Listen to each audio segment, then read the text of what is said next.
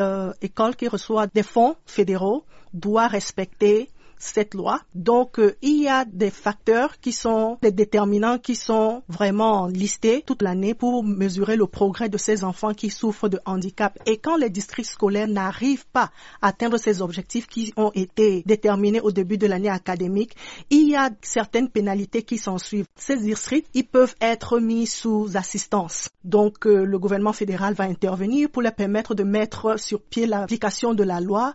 Et parfois, ça peut être un an ou deux ans mais ce qui est vraiment important, c'est que le côté financier est vraiment une grosse incitation parce que si un district scolaire n'arrive pas à mm. être conforme à la loi, il peut voir son budget par enfant être mm. réduit et ça a d'autres conséquences qui se répercutent sur tout le système scolaire.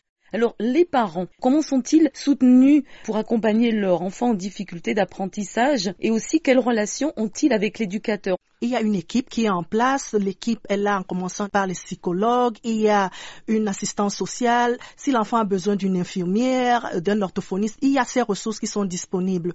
Il y a toujours des para-éducateurs qui sont un peu comme des assistants de professeurs, des maîtresses et des maîtres pour aider. Et les parents ont des relations avec ces derniers. Donc, je veux dire par là qu'il y a toute euh, une structure pour aider les parents. Même dans les communautés, il y a des ONG qui donnent du repos mmh, à des parents. Oui, donc mmh. ils sont soutenus. Ça nous ramène un petit peu aux résultats de l'éducation spécialisée.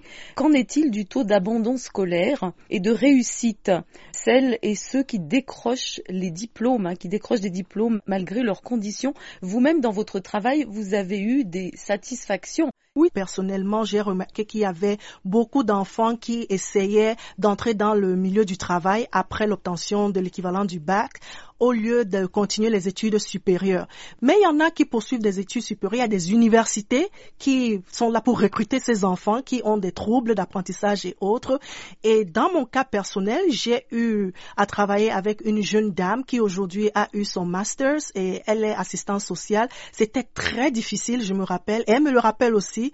Mais quand je la vois je dis, les miracles existent et elle est très généreuse. Elle veut vraiment rendre à la société ce qu'elle a reçu de tout ce support qu'elle a eu tout en étant au lycée. Quelle est la plus belle chose que vous avez appris avec ces enfants, avec ces jeunes? Il ne faut jamais négliger quelqu'un. L'éducation, mm. c'est un droit et toute personne peut vraiment y arriver.